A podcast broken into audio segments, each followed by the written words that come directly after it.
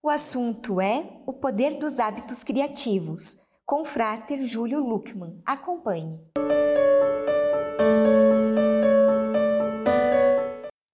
Frater Júlio, que bom recebê-lo mais uma vez aqui no programa Presença e Harmonia. Bem-vindo! É uma satisfação, eu que agradeço a oportunidade.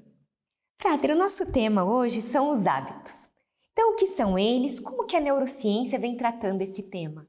A palavra hábito é uma palavra muito interessante. Se a gente for olhar a etimologia né, da palavra, hábitos, lá do latim, significa onde o ser está. Que, aliás, é, é, uma, é uma, uma forma da gente entender outra palavra que nos é muito cara para a Rosa Cruz, que é a palavra loja. Né? Hábito e loja são duas coisas que estão absolutamente conectadas. A palavra loja vem da palavra lódia, que significa casa, que é o lugar onde se habita. Então, o ser que está aqui e o lugar onde esse ser habita. Hoje a gente não usa mais a palavra lódia em português, mas a gente ainda usa coisas como desalojado, né? ou alojamento, assim como acontece com a ideia do hábito. A gente ainda usa a palavra hábito, habitat, assim por diante, mas hábito é visto pela neurociência como um dos processos mentais que fazem a gente literalmente economizar energia. Então, o hábito é importante para quê? Para que você vá tornando os estímulos do nosso dia a dia, as coisas que a gente precisa fazer no nosso dia a dia, cada vez mais inconscientes. Então, se uma coisa que eu faço todo santo dia, repito da mesma forma, como os nossos ancestrais saíam da caverna lá, por exemplo, e eles iam, né, olha, encontrei alimento do lado direito, mas do lado esquerdo não encontrei. Então, eu não tenho que pensar mais. Eu levanto e simplesmente entro numa rotina e esta rotina ela vai se tornando cada vez mais inconsciente, a gente vai gastando menos energia para pensar naquilo, até que aquilo se torne automático. Então, o hábito é visto pela neurociência como um processo que facilita a nossa vida, via de regra, porque ele vai automatizando aquelas coisas que a gente vai fazendo de maneira rotineira. Aí entra a primeira e talvez a, uma das mais importantes reflexões sobre a questão do hábito, que é: mas quando a gente automatiza isso, será que a gente automatiza só as coisas que são boas da nossa vida? A resposta é não. Ah, então, a partir do momento em que o nosso cérebro entra numa rotina, e a gente não percebe muitas vezes isso, né? Aqueles círculos viciosos que são contraditórios aos círculos virtuosos da nossa vida, eles são todos, na sua grande maioria, criados. E quando a gente vai pensar nessa ideia do ser humano como uma máquina ou como uma grande estrutura que aprende como um todo, não conhecer a dimensão do hábito, com toda certeza eu posso afirmar a você, é uma condição para você não mudar ninguém. Porque a partir do momento que você começa a entender como o hábito funciona, você começa a entender quais são os padrões de vida que essa pessoa tem, o que ela está fazendo de legal, que é para continuar, ok, deixa lá, e as coisas que a gente está incorrendo em algum tipo de erro, e às vezes, muitas vezes, muitas vezes, né? Esse erro é catastrófico. Por exemplo, as pessoas tendem a dizer que muitos dos nossos comportamentos são genéticos. Ah, porque a minha família é desse jeito há não sei quanto tempo. Aí quando você vai analisar essa coisa do hábito, você começa a perceber que na verdade não é nada genético. É sim um padrão de convivência daquela família e que inclusive gera alguns circuitos é, do ponto de vista patológicos que a gente passa a dizer que são genéticos. Olha, aquela família tem várias pessoas com problema de coração, deve ser genético. Só 4% desses casos são genéticos. O restante tem a ver com esta automatização que nós chamamos, no final das contas, de hábito. E qual que é a relação, então, dos hábitos com a aprendizagem? Aprender, antigamente, lá no, na época dos egípcios, se você dá uma olhada para essa coisa da história dos egípcios, você vai ver que lá no passado eles diziam que a sede do pensamento era o coração, não o cérebro. Né? E com o passar do tempo, com as experiências que a neurociência foi fazendo e a ciência de uma forma geral, nós deslocamos um pouco essa coisa do aprender do coração para o cérebro e passamos a tratar o cérebro como a sede da aprendizagem. Hoje, nós já sabemos que os egípcios não estavam tão errados assim. Porque se você colocar a tua intenção numa coisa, mas não colocar o teu coração naquilo, se você não colocar a tua emoção naquilo, você não aprende. E uma das três formas que hoje nós sabemos que o nosso corpo é, usa para aprender, ou você faz isso por repetição, todo dia, todo dia, todo dia, que daí é um hábito, propriamente dito, ou você faz isso por associação, você junta uma coisa que você não sabe com uma coisa que você já sabe, é mais fácil de grudar as coisas lá. Ou você faz isso por emoção, quando você põe o teu coração ali. Então, tudo aquilo que a gente faz na nossa vida que vem dessa linha da repetição, ela vai acabar virando um hábito no nosso dia a dia. Mas a gente já sabe também que quando você põe a associação, você põe essa intenção, essa força né, da, da emoção naquilo que você está aprendendo, você automaticamente aprende também. Então, assim, primeiro passo, eu acho que é substancial para a gente compreender essa lógica, né? Olha, querido, se você não colocar isso numa trajetória constante, contínua, isso não vai virar aprendizagem. Só para você ter uma ideia, uma rede neural ela leva pelo menos 21 dias só para se compor enquanto rede neural. Então veja o tamanho, né, a proporção aqui da importância do hábito das pessoas entenderem que estudar é um hábito, senão você não aprende. E não é só na aprendizagem escolar, é na aprendizagem do dia a dia. O que, que nós fazemos ou, ou, ou prezamos muito na, na, na, Rosa Cruz, né? Que você não faça uma leitura de, uma, de um texto, de uma monografia, apenas um dia. Que você reproduza aquilo durante um, um percentual de tempo relativamente grande. Então, eu acredito que se as pessoas não entenderem esta lógica do habituar-se a fazer alguma coisa, nem a gente aprende nada, nem a gente reaprende algumas coisas que a gente aprendeu de maneira equivocada, errada e assim por diante. Isso acontece muito, né? Olha, aprendi a fazer aqui de um jeito e, putz, eu percebi que aquele negócio não tá legal. Então eu quero refazer isso aqui na minha vida. É um reaprender. É um reescrever sobre uma página que não é mais em branco, uma página que já foi escrita e que dá muito mais trabalho reaprender do que aprender do zero, né? Então tem uma ligação absolutamente essencial nessa compreensão do hábito com a ideia de aprender. E a gente sabe, né, que na verdade, quando se estuda em relação ao hábito, que ele tem alguns componentes. Quais seriam esses componentes? Importantíssimo isso.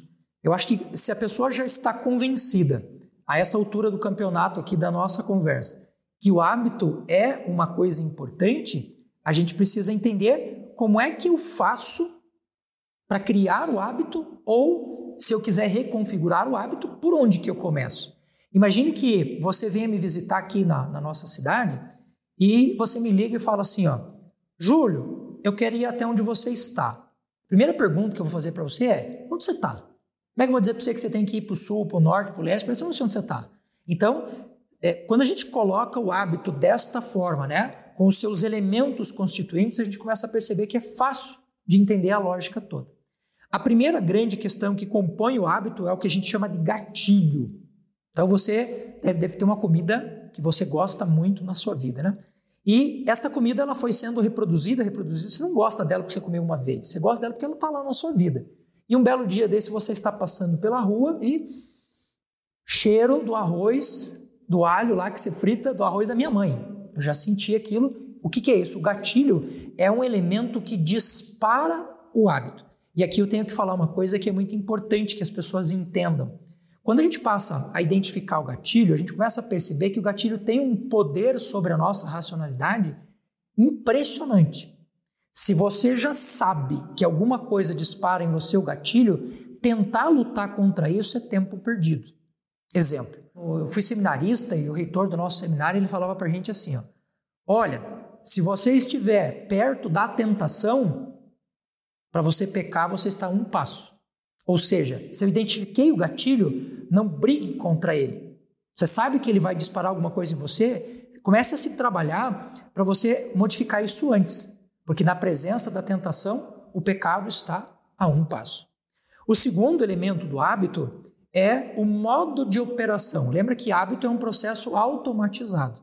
Então, quando você vai observar o hábito ruim de uma pessoa que bebe, por exemplo, né? Sempre tem um gatilho que dispara os, os amigos ofereceram a bebida, o cara gosta de jogar, de, de, de tomar uma cerveja quando está jogando bola. Sempre tem um gatilho. E o modo de operação, ou seja, o modus operandi daquilo, ele é sempre idêntico. A pessoa que fuma guarda a carteira de cigarro no mesmo bolso, acende com a mesma mão, começa a fumar do mesmo. Então a gente cria um modo automático que se você altera este elemento da operação, você altera o hábito também.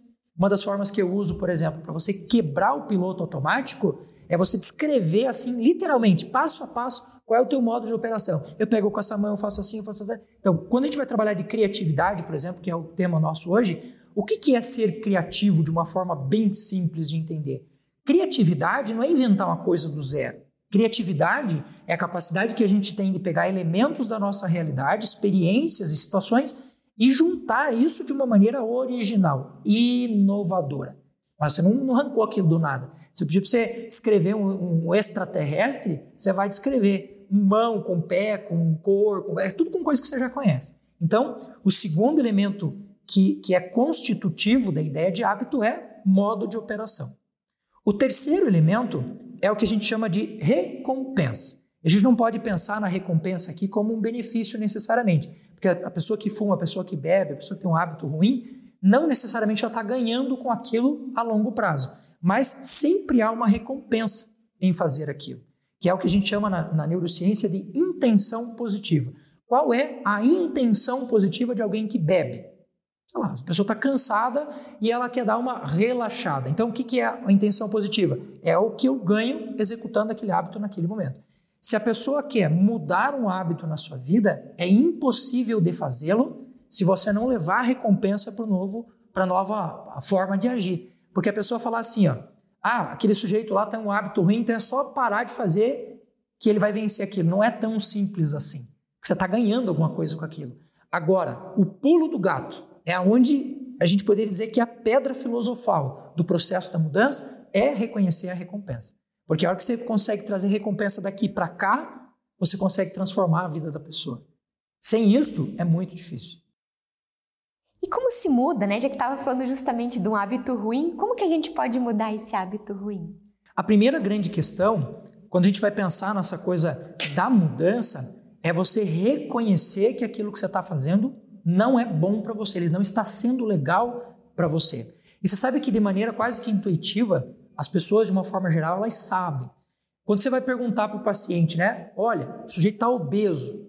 Aí você pergunta para ele, por que, que você está obeso? Ele fala, ah, porque eu como demais. Ou porque eu estou comendo fora de hora, ou porque eu estou comendo errado. Então a pessoa sabe.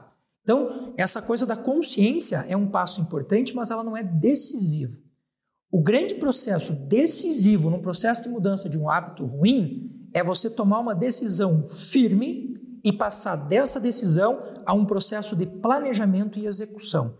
Porque, como diz o ditado popular, de boa intenção o inferno está cheio, tá cheio de gente. Se você for lá no cemitério da sua cidade, você vai ver que tem um monte de gente muito bem intencionada que se foi, que levou o seu sonho, as suas virtudes para o túmulo.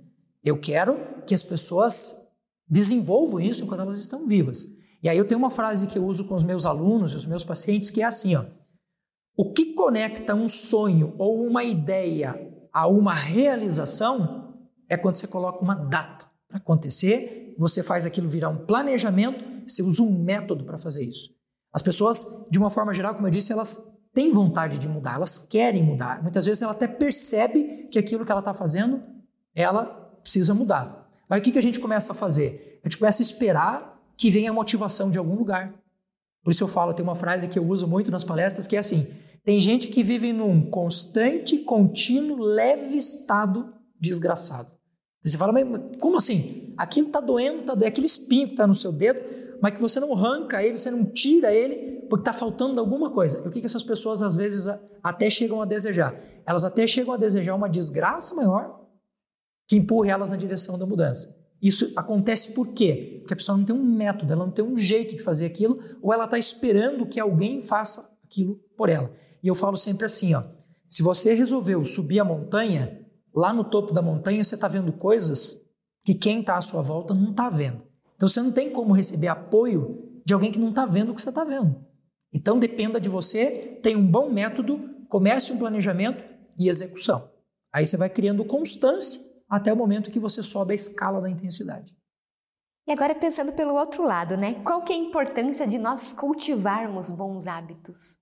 Se a gente sabe que o hábito é um processo que vai ser automatizado e a gente sabe boa parte das, das leis naturais que regem o nosso corpo, a nossa mente, são coisas que estão descritas pela literatura, não são coisas novas. Se você for pegar a história da humanidade, tem coisa que Platão e Aristóteles falaram há 2.500 anos que são válidas ainda hoje. Elas não estão obsoletas, não são velhas, né? Então, quando a gente vai pensar nessa coisa de eu sei como o cérebro funciona, eu sei quais são as minhas leis naturais, eu preciso começar a romper com alguns comportamentos que vieram dos nossos pais, que vieram da sociedade onde, onde a gente vive, dos preconceitos que a gente absorveu ao longo da nossa vida, e começar a colocar isso numa rotina para que isso comece aos poucos se tornar para você um hábito que é um hábito bom, que é um hábito criativo, que é um hábito que faz bem. Eu tive uma situação de uma mãe que chegou para mim um dia e falou assim: professor, como é que eu ensino meu filho a gostar de leitura? De uma forma muito simples. Leia com ele. Se ele não olhar para você e não vê em você a virtude que você está tentando passar para ele, ele vai dizer: Não, estou sendo enganado, isso aqui não serve, não. Uma coisa que serve para mim, mas não serve para você, você vai dizer: Não, isso aqui está errado. É? Então, o processo de formação desses hábitos criativos é olhe, entenda um pouco essa lógica do que está à sua volta em termos de uma vida boa, e não faltam referências, e comece a colocar uma coisa em prática todo dia, todo dia, todo dia. Virou hábito, passa para a próxima, virou hábito, passa para a próxima. Daqui a, pouco, daqui a pouco você vai fazer o que eu chamo né, do destravar emocional para a vida, a vida que vale a pena ser vivida. E por que a gente diz que velhos hábitos não morrem? Essa parte é uma parte legal de, de, de compreender, principalmente pelo viés da neurociência. Hoje a gente consegue olhar para um cérebro em funcionamento. Até o início do século, a gente até deduzia algumas coisas bem legais, mas não conseguia olhar para o cérebro em funcionamento. Hoje a gente consegue. E a gente sabe que as redes neurais, para serem formadas, elas levam muito tempo. Então, tudo aquilo que você faz, aquilo que a gente falou agora, né? Fiz por 20 dias, formei a rede neural, Levei aquilo para o segundo nível, que é 90 dias, que é estabilizar essa rede. Levei para seis meses, que é consolidar a rede. O teu cérebro vai fazer de tudo, de tudo para não aprender, de tudo. Ele quer ficar no confortável, ele quer ficar no conveniente, ele não quer se incomodar. Mas a partir do momento que você sinaliza para ele que aquilo é importante e aquela rede neural se forma, ela não desforma.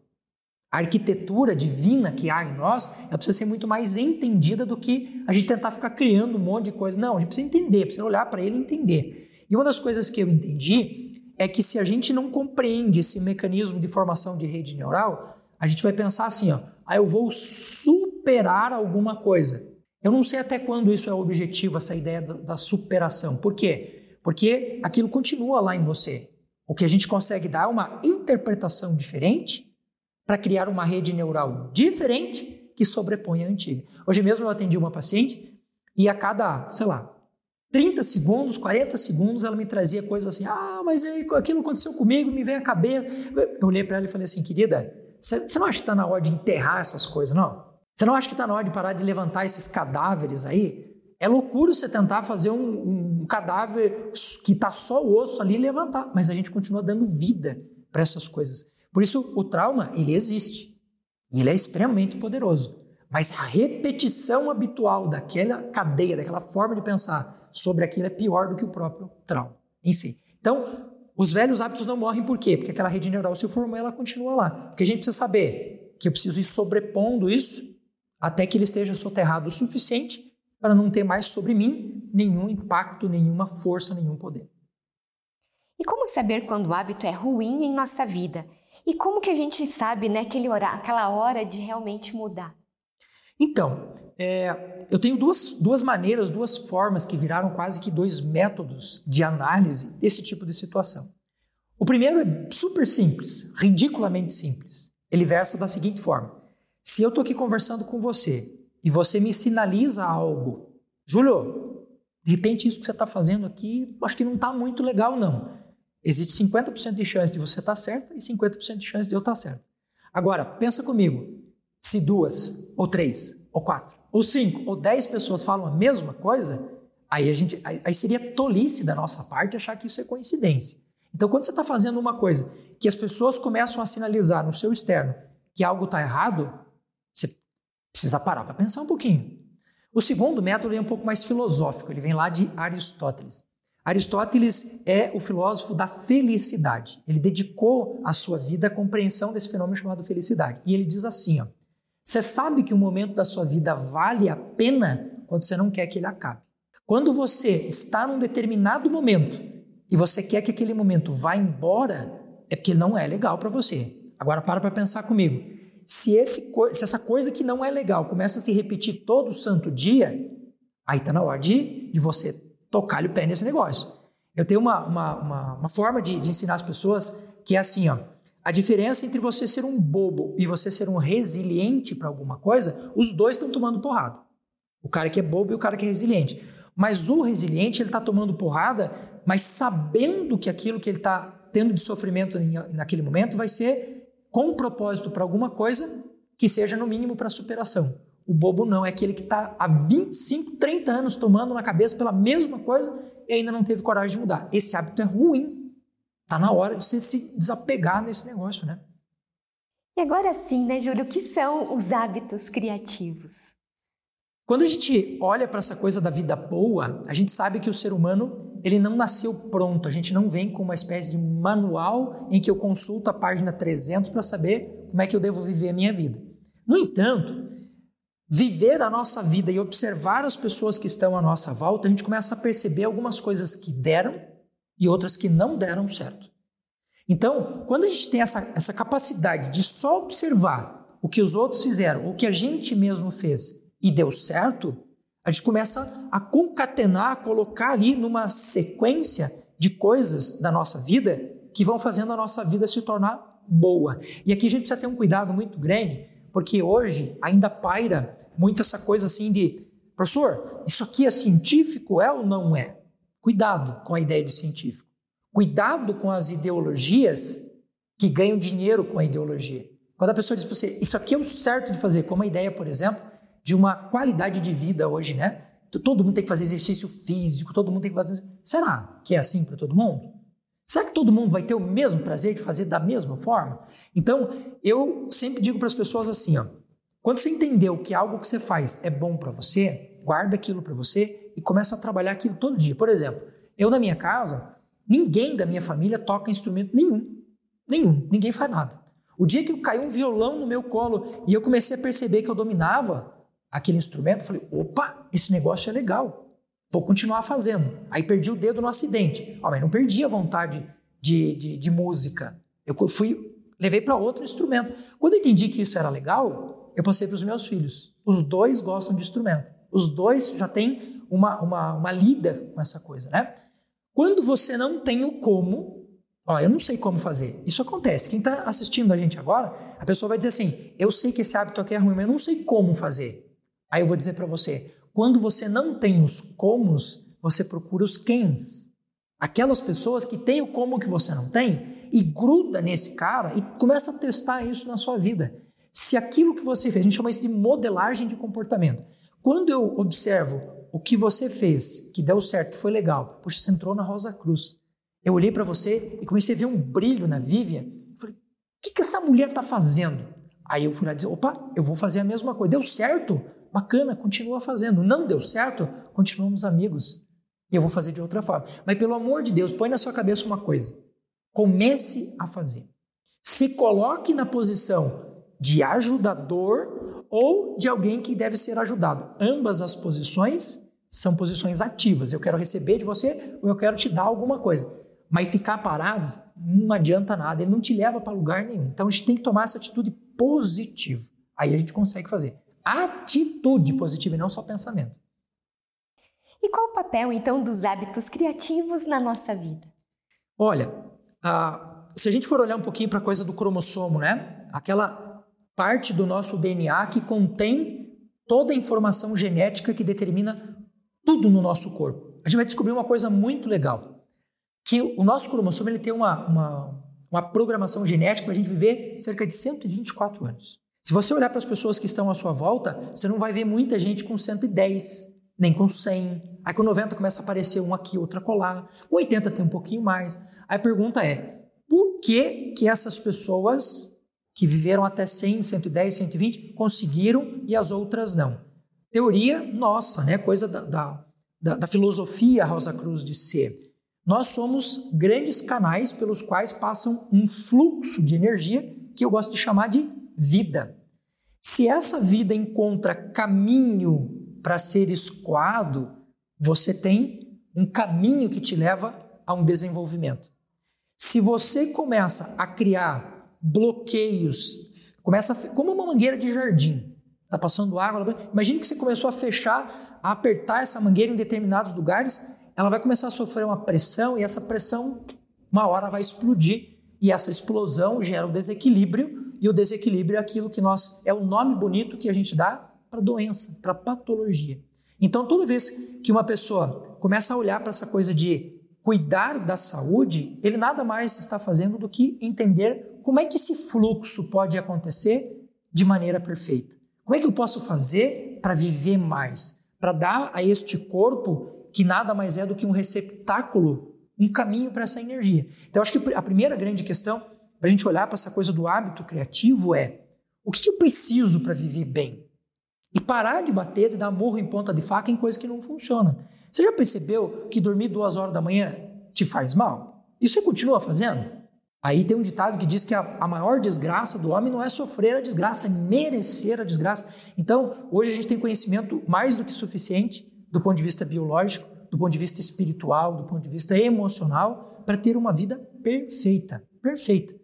Né? Então, criar hábitos que são criativos, que são inovadores, que são benéficos, que são saudáveis, ao meu ver, é o caminho ou é um dos caminhos para que a gente tenha uma vida boa, uma vida legal, uma vida que vale a pena. Sim. E você teria algumas dicas de como que a gente pode realmente inserir essa questão de criar hábitos criativos para na nossa vida? A nossa cultura, a cultura brasileira, é, falando especificamente, é uma cultura que foi formada a partir de muitas raízes, muitas raízes. Então, do ponto de vista cultural, a gente costuma dizer que nós somos muito diversos. Mas a diversidade também é um outro nome que se dá para uma bagunça, né? Às vezes a gente tem tanta coisa para seguir, tem tanta coisa para acreditar, que a pessoa acaba não tendo uma linha lógica. Então imagine a seguinte ideia. A gente está aqui gravando um vídeo sobre hábitos, uma coisa super legal, que é uma pérola que eu estou dando a você. Aí você guardou essa pérola, aí outro dia eu te dou outra pérola e outra pérola e outra. Daqui uns dias eu vou te perguntar, cadê? Onde é que elas estão? E você vai dizer, não sei, perdi uma, outra, não sei onde que foi, me roubaram e tal. Então, antes da gente entrar nesta lógica da pérola em si, eu acho que um dos elementos mais centrais, mais importantes, que a nossa cultura não tem é método de vida. A gente às vezes segue algumas coisas de maneira meio cegas, assim, né? Ah, porque alguém disse, porque aquele disse. Porque... Não, método. Por que, que você está fazendo? Método, a palavra método do grego significa caminho, jeito, forma de fazer. Né? Então, o método. O método é o fio condutor que eu te dou e você vai colocando a primeira pérola, a segunda pérola, a terceira pérola, pérola. Daqui a pouco você formou um colar bonito. Então, a vida boa, a vida que vale a pena, é esta vida em que você vai buscando essas pequenas pérolas acopladas a um método, a uma forma de fazer as coisas que te permite chegar em algum lugar. Vou te dar um exemplo de um método. Eu uso um método chamado Ikigai. Ikigai do japonês significa a vida que vale a pena, literalmente, né? Estilo de vida. E o Ikigai ele está baseado em algumas coisas que são bem simples. Primeiro, primeiro ponto do Ikigai: comece pequeno. Não começa grande. Toda vez que você tenta fazer um negócio com grande intensidade, você vai ver que ele não funciona. Então, comece pequeno para te dar constância. Se liberte das arestas, se liberte daquilo que te deixa feio. Se você olhar para um diamante, ele, você vai ver que para que ele fique bonito, ele tem que ficar menor do que ele já era. Se ele não ficar menor, ele não fica bonito. E às vezes, para você conseguir chegar a uma mudança substancial de hábito, por exemplo, na sua vida, você precisa ir cortando essas arestas, precisa ir tirando essa, essa casca, essa coisa feia. Né?